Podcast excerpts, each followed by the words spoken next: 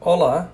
eu sou Fabiano Veiga e nesse podcast irei analisar relevantes decisões do Tribunal Superior do Trabalho que constaram no seu informativo. Destaco decisão da terceira turma do TST, que considerou que a Justiça do Trabalho tem competência para analisar a pretensão de levantamento dos valores depositados na conta vinculada do Fundo de Garantia durante o período em que um servidor público estatutário esteve cedido para prestar serviços à empresa brasileira de Correios e Telégrafos, por compreender o TST que a pretensão tem natureza trabalhista, atraindo a competência da Justiça ao Trabalho, conforme disposto no artigo 114, inciso 1 da Constituição. Destaca o julgamento pelo Pleno do Tribunal Superior do Trabalho de incidente de recurso repetitivo com fixação de teses quanto ao tema número 18. Entre outros assuntos, pacificou-se que,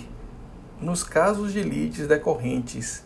da alegação de fraude, sob o fundamento da ilicitude da terceirização de atividade fim, o litisconsórcio passivo é necessário e unitário. Necessário porque manifesta o interesse jurídico da empresa de terceirização em compor essas lides e defender seus interesses e posições, entre os quais a validade dos contratos de prestação de serviços terceirizados e, por conseguinte, dos próprios contratos de trabalho celebrados. Unitário, pois o juiz terá que resolver a lide de maneira uniforme para ambas as empresas, pois inscindíveis para efeito de análise de sua validade jurídica os vínculos materiais constituídos entre os atores da relação triangular de terceirização. Destaca o julgamento pelo TST mediante a sua terceira turma de ação civil pública proposta pelo Ministério Público em que se considerou ser discriminatório o regulamento de empresa que exige que o empregado se apresente no trabalho com cabelo e barbas aparados. Considerou-se ainda que o fato de apenas um único empregado ter se insurgido contra o regulamento não retira o caráter discriminatório da norma interna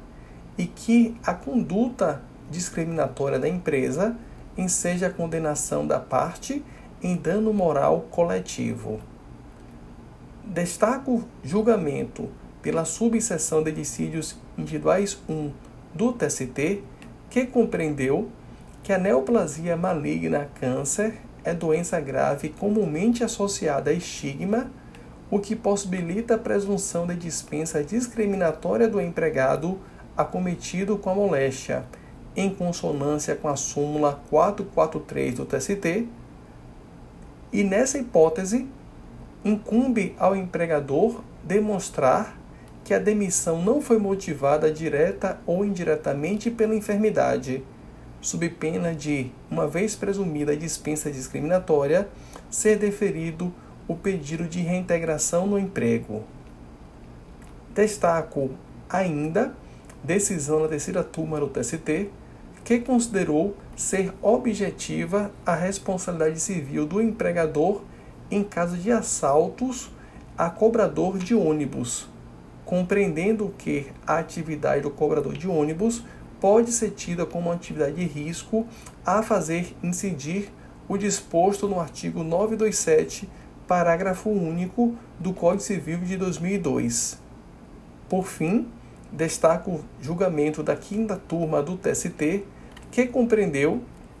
que a Lei 11.419 de 2006 e a Instrução Normativa número 30 de 2007 permitem que, para fins de cumprimento do prazo processual, o peticionamento ocorra até as 24 horas do seu último dia. Logo, o peticionamento a zero hora do dia seguinte ao término do prazo não equivale à prática desse ato processual às 24 horas do último dia de prazo, de maneira que tenha parte até 23 horas 59 minutos e 59 segundos para peticionar, de modo a observar o prazo fixado em lei ou pelo magistrado.